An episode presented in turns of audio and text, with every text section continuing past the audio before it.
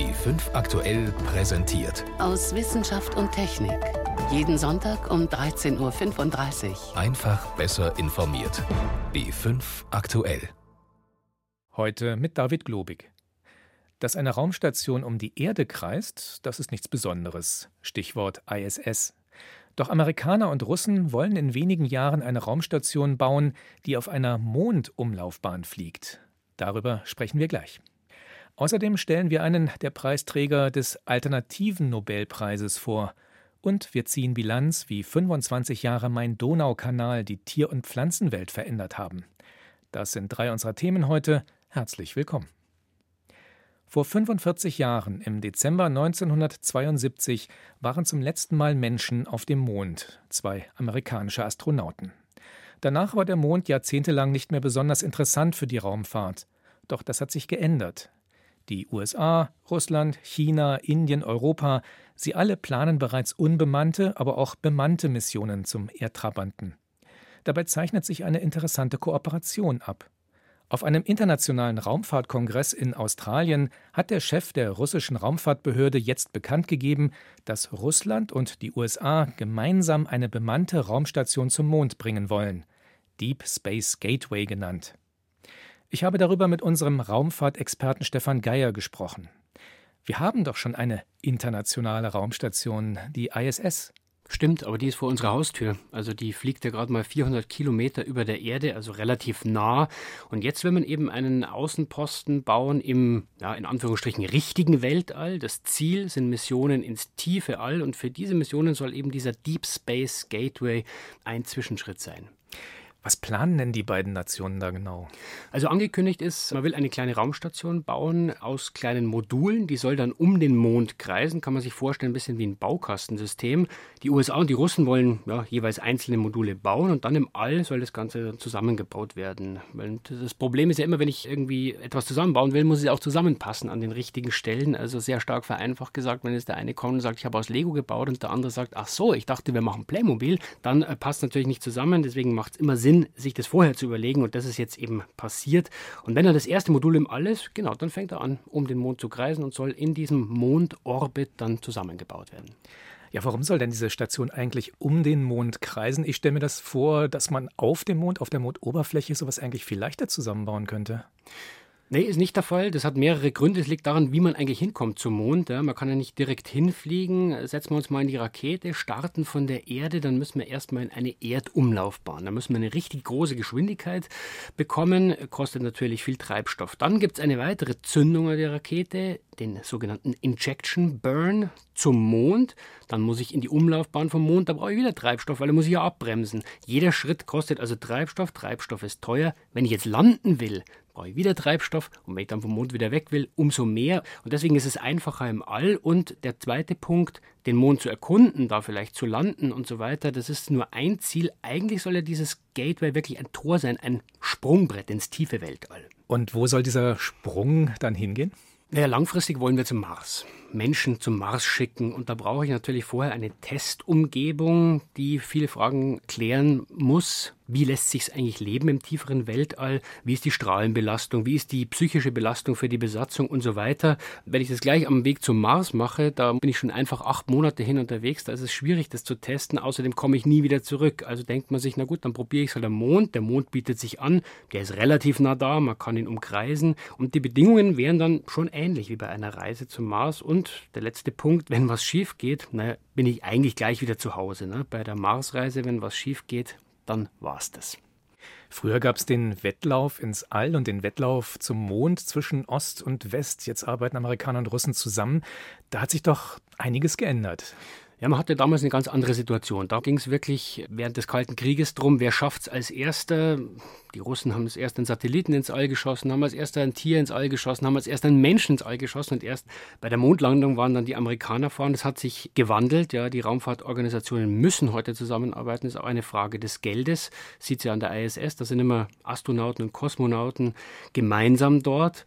Natürlich ist es so, dass auch jede Nation noch ihr eigenes Süppchen kocht, aber gerade diese Großprojekte und so eine Station, auch wenn es eine kleine wäre, wäre ein Großprojekt. Das kann ein einzelner Staat eigentlich gar nicht mehr leisten. Und wenn dann die beiden Nationen zusammenarbeiten, die die meiste Erfahrung haben im All, dann ist natürlich die Wahrscheinlichkeit groß, dass es auch wirklich klappt. Und wie sieht es mit den Europäern aus? Sind die außen vor bei dem Projekt? Nein, haben auch Interesse signalisiert, könnten vielleicht auch so ein Modul bauen. Es kommt, glaube ich, sehr stark darauf an, was mit der internationalen Raumstation passiert. Die ist finanziert bis 2024. Danach ist noch nicht klar, gibt man sie auf oder nicht. Es wird natürlich spannend zu sehen, wenn diese Station, die den Mond umkreist, gebaut wird, ob das vielleicht auch ein Argument ist, dass man sagt, na gut, dann brauchen wir die ISS eigentlich gar nicht mehr.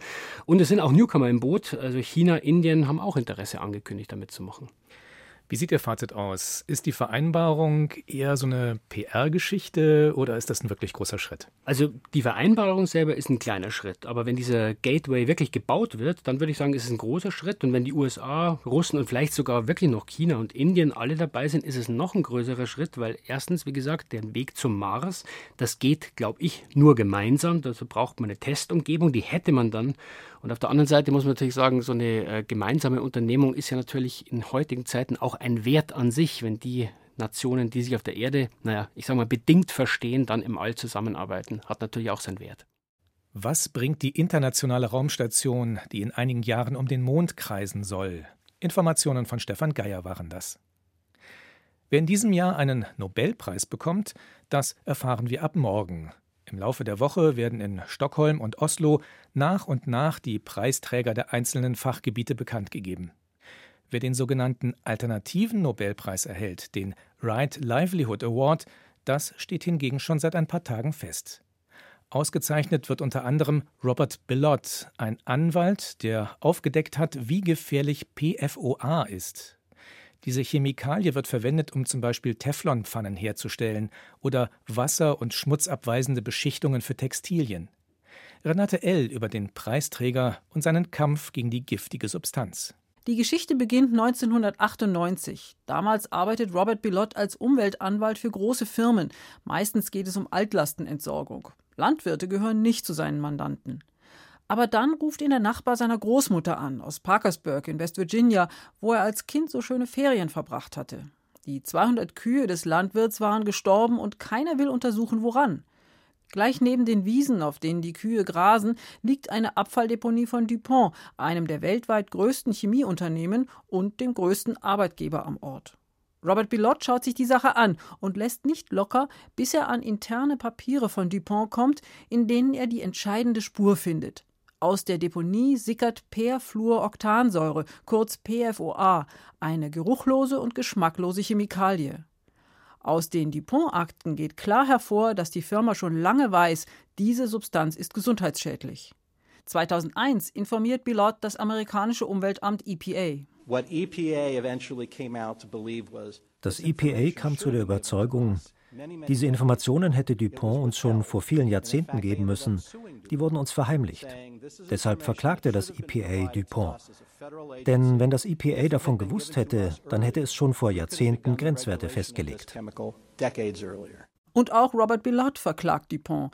Erst im Namen des Landwirts, dann folgt eine Sammelklage für 70.000 Anwohner, deren Trinkwasser verseucht ist. Dieser Prozess endet 2004 mit einem Vergleich – und Bilott hat eine ungewöhnliche Idee. DuPont musste 70 Millionen Dollar zahlen. Wir haben das Geld nicht einfach unter den Klägern aufgeteilt, sondern eine unabhängige Forschungskommission eingesetzt, die herausfinden sollte, welche Folgen die Chemikalie hat für Menschen, deren Trinkwasser damit belastet ist. Die Forscher hatten ein unbegrenztes Budget. Dupont musste bezahlen, was auch immer sie untersuchen wollten. Fast 70.000 Bewohner der betroffenen Gegend lassen sich für die Studie untersuchen. Die Forscher lesen jede Zeile, die jemals über PFOA geschrieben worden ist, und machen unzählige Analysen und Berechnungen, um herauszufinden, welche Krankheiten PFOA verursachen könnte. After seven years of study, 2012 veröffentlichten sie ihre Ergebnisse. Es gab einen Zusammenhang mit sechs Krankheiten. Nierenkrebs, Hodenkrebs, die Darmerkrankung Colitis ulcerosa, Schilddrüsenerkrankungen, Schwangerschaftsvergiftung und hohe Cholesterinwerte. Das betrifft Menschen, die über viele Jahre teils stark mit PFOA belastetes Trinkwasser getrunken haben. Seit all dies bekannt ist, wird das Trinkwasser in den betroffenen Orten, nicht nur in den USA, mit Aktivkohlefiltern von PFOA gereinigt. Viele Hersteller in Europa haben PFOA inzwischen durch andere Stoffe ersetzt, um Textilien, Teppiche oder Papiere herzustellen, die wasser-, schmutz- oder ölabweisend sind, sagt Annegret Biegel-Engler vom Umweltbundesamt. Gerade in der Textilbranche gab es da schon eine große Bewegung, dass viele Branchen und viele Firmen auch fluorfreie Produkte anbieten.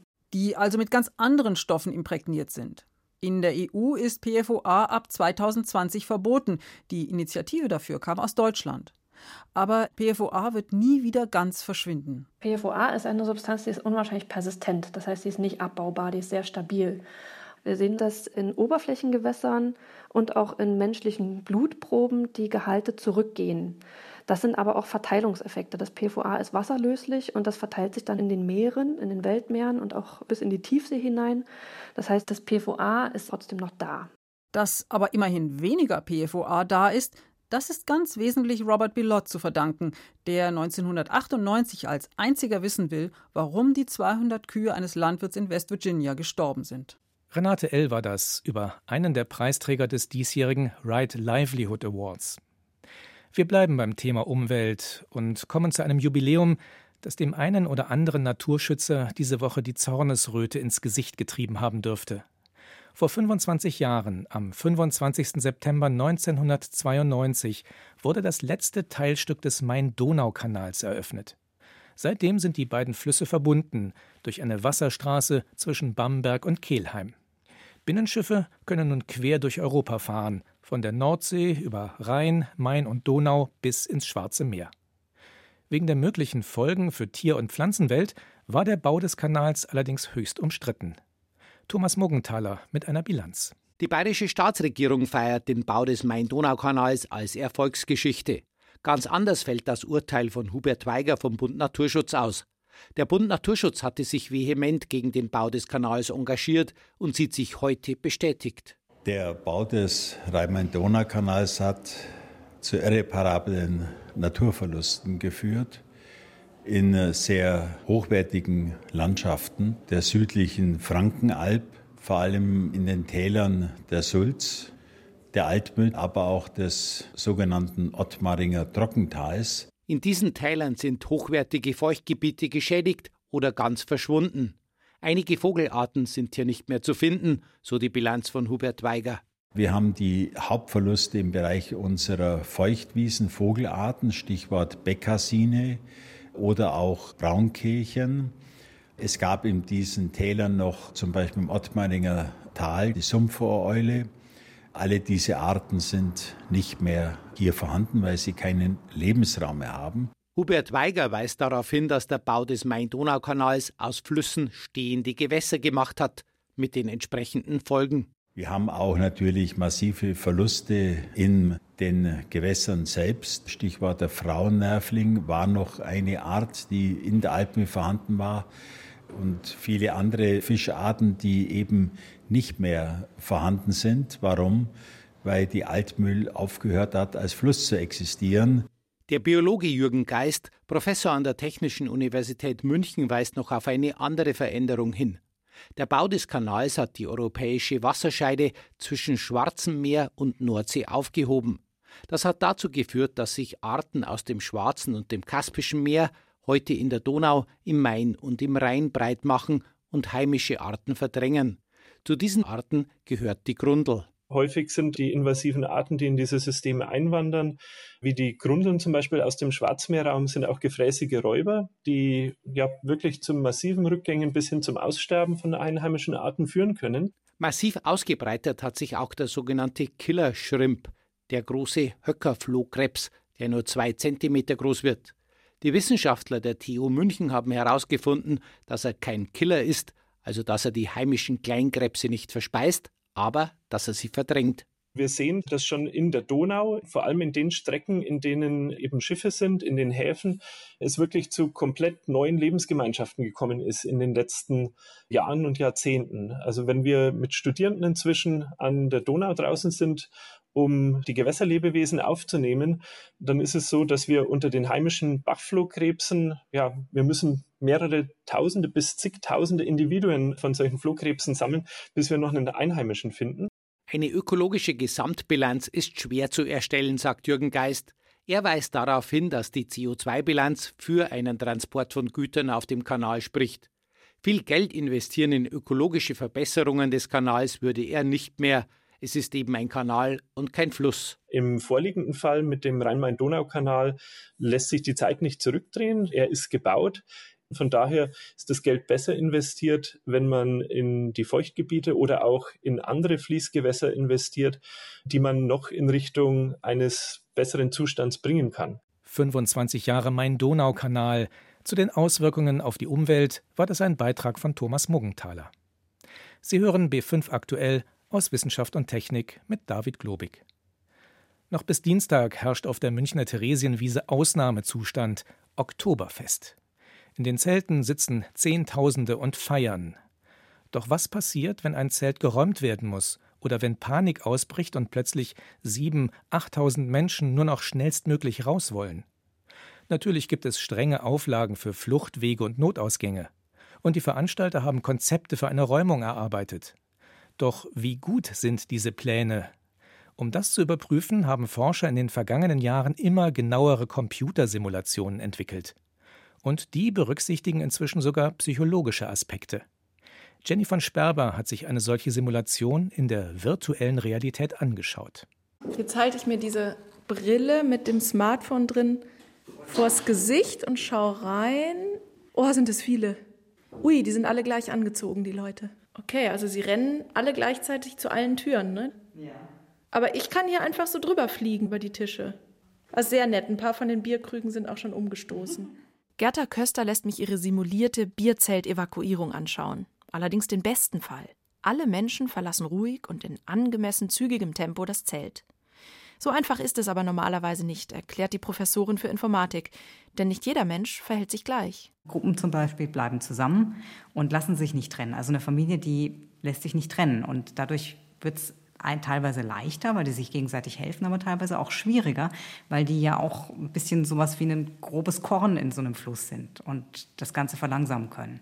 In bisherigen Modellen verhielten sich alle simulierten Menschen gleich. Sie glitten so schnell sie konnten Richtung Ausgang, wie ein Molekül oder ein Satellit auf seiner vorgezeichneten Bahn. Was nicht vorkam, auf dem Absatz kehrt machen, Treppen steigen oder eine scharfe Kurve um die Bierbank drehen. Gerda Köster und ihr Team können den einzelnen Menschen in ihren Modellen jetzt sozusagen einen eigenen Willen geben. Wenn man sowas mit den Betrunkenen machen wollte, dann müsste man halt Annahmen darüber treffen, wie viele von den Leuten betrunken sind und wie schnell sie da noch sind. Und dann wäre wohl der eine oder andere Zickzackkurs auch mit angebracht. Der Knackpunkt sei aber, dass erstaunlich viele Menschen in Notsituationen sozial handeln, sagt Gerda Köster. Das ist ihr 2005 klar geworden, als sie das damalige Londoner U-Bahn-Attentat nachsimuliert hat, gemeinsam mit einem Psychologen. Der hatte die Überlebenden interviewt, um ihre Entscheidungen und ihr Verhalten besser simulieren zu können. Tatsächlich zeigte sich, statt nur an die eigene Rettung zu denken, haben viele Leute den Verletzten geholfen. Da kommt was total anderes raus. Also wenn Sie dieses Londoner U-Bahn-Attentat, was ich da ähm, simuliert habe, versuchen abzubilden. Ohne menschliches Verhalten, dann laufen halt die, die nicht verletzt sind, alle so schnell wie möglich raus. Die sind dann sehr schnell in Sicherheit und der Rest bleibt zurück und stirbt. Das ist total anders, als wenn Leute zurückbleiben und dann langsamer mit den Verletzten in Sicherheit hinausgehen. Komplett anders. Je realistischer so eine Simulation jetzt ist, desto besser kann ein Veranstalter auf die Schwachstellen in seinem Räumungsplan eingehen. Bisher hätten Veranstalter mit dem Simulator immer Verbesserungspotenzial gefunden, sagt Angelika Kneidel. Ihr Start-up hat Kösters Simulator weiterentwickelt und verkauft ihn an Veranstalter. Verbesserungen müssen dabei nicht immer große Umbaumaßnahmen sein, sagt sie. Vielleicht hilft es dann ja auch, wenn ein Sicherheitsbeamter dasteht und sagt, bitte ruhig, es geht weiter, da vorne ist einfach der Abfluss ein bisschen geringer, aber bleibt ihr ruhig. Das ist was ganz anderes, als wenn ich da nur stehe und allein gelassen werde. Nicht nur in Bierzelten, U-Bahn, Schächten und Gebäuden hilft so eine Simulation. Auch die Landshuter Hochzeit, einen großen Umzug mit Pferden, haben die Forscher schon simuliert. Gerda Köster will ihr Programm aber noch besser machen. Sie will die Menschen im Modell mit noch mehr Eigenleben erfüllen. Das nächste, was wir machen wollen, ist opponierendes Verhalten mit reinzubringen. Wenn zum Beispiel Fangruppen verfeindeter Vereine aufeinandertreffen und sich eben anders verhalten in so einem Personenstrom, als wenn das lauter Freunde wären. Wie lässt sich noch genauer simulieren, wie sich Menschenmassen verhalten? Jenny von Sperber berichtete. Die Sommerferien sind in Bayern zwar seit drei Wochen vorbei, aber vielleicht planen Sie ja schon den nächsten Urlaub. zum Beispiel in den Herbstferien. Wir hätten da einen Tipp: Sardinien. Die Mittelmeerinsel bietet nämlich wesentlich mehr als Sonne, Meer und Strand. Im Landesinneren findet man zum Beispiel rätselhafte Turmruinen, die Nuragen. Mehr dazu von Lisa Weiß. Tourguide Federica Pitau öffnet das Tor zum Gelände von Sunorashi. Vor ihr liegen die Mauerreste eines ganzen Dorfes, dahinter eine Ruine, die auf den ersten Blick wie ein riesiger, kegelförmiger Steinhaufen wirkt. Das ist die am besten erhaltene Großnurage ganz Sardiniens, sagt Federica Pitau, hörbar stolz, und erklärt, wie die Nurage früher ausgesehen hat. Ein hohes, turmartiges Gebäude in der Mitte, rundherum weitere, etwas kleinere Türme. Eh, Wenn man provozieren möchte, könnte man sagen, die Nurage sieht aus wie eine mittelalterliche Burg, aber eine aus der Zeit um 1300 vor Christus. Der zentrale Turm war fast 20 Meter hoch. Heute ist er eingestürzt, aber immer noch 15 Meter hoch. Er besteht aus tonnenschweren, großen Steinen, die ohne Mörtel zusammengefügt wurden, typisch für die Nuragenkultur, die es nur auf Sardinien gab. Wie die Norage damals mit den Mitteln der Bronzezeit gebaut wurde, ist eines der vielen Rätsel rund um diese Kultur, sagt Federica Pitau. Und auch wofür Sunurashi genutzt wurde, ist immer noch nicht ganz klar. Es stimmt, es sieht wirklich aus wie eine Festung. Aber es gibt auch Menschen, die nicht daran glauben, dass es eine war. Manche glauben, es war eine religiöse Stätte, weil der Mittelpunkt von allem ein Brunnen ist, in dem noch heute das Wasser unter unseren Augen hervorsprudelt. Und manche sagen, vielleicht war es die Residenz eines Königs, seiner Familie. Oder vielleicht wurde es im Laufe der Geschichte auch für verschiedene Dinge genutzt. Um zum Eingang zu kommen, müssen Besucher erst einmal außen auf der Norage nach oben steigen. Der Zugang liegt sieben Meter hoch. Das war nicht immer so, erklärt Federica Pitau. Erst etwa 200 Jahre nach dem Bau wurde die Norage mit einer Art gemauerten Mantel umgeben, zweieinhalb bis drei Meter dick. Warum? Auch das ist unklar. Im Inneren der Norage muss man dann die sieben Meter wieder nach unten klettern. Es ist eng, die Steinstufen sind uneben und steil. Nichts für Menschen mit Platzangst. Wer das hinter sich gebracht hat, kann die Türme erforschen, sich auf die Suche nach Halbmonden und Kreisen begeben, die Symbole der Noragenkultur. Und wer genau schaut, der findet sogar den geheimen Raum. Rund 100.000 Besucher aus aller Welt kommen jährlich in den kleinen Ort Barumini, um die Nurage Sunorashi zu sehen, die mittlerweile zum UNESCO-Weltkulturerbe zählt. Wem die Führung zu beschwerlich ist, der kann auf eine barrierefreie Nurage ausweichen, eine, deren Mauerreste im 16. Jahrhundert in ein Haus eingebaut wurden. Das Haus ist mittlerweile ein Museum, die Casa Zapata. Doch bisher ist diese Nurage nur teilweise ausgegraben, sagt Emanuele Liliu, der Bürgermeister der Gemeinde Barumini. Er würde das gerne ändern, würde auch Sunuraji besser erforschen lassen. Allein es fehlt das Geld. Wir führen schon seit vielen Jahren keine großen Ausgrabungen mehr durch. Es gibt kein Geld mehr von der Region. 2015 haben wir eine kleine Ausgrabung gemacht, finanziert von der Gemeinde. Auch Lilio versteht, dass im strukturschwachen Sardinien das Geld knapp ist. Doch das liege auch daran, sagt er, dass die Region zu wenig aus ihren Möglichkeiten mache. Barumini ist beispielsweise schlecht zu erreichen, öffentlichen Nahverkehr gibt es im Inneren der Insel kaum. Lilio ist überzeugt, mehr Touristen würden mehr Geld für die Region bedeuten und damit auch mehr Geld für die archäologische Forschung. Nuragen, rätselhafte Turmruinen auf Sardinien, ein Beitrag von Lisa Weiß.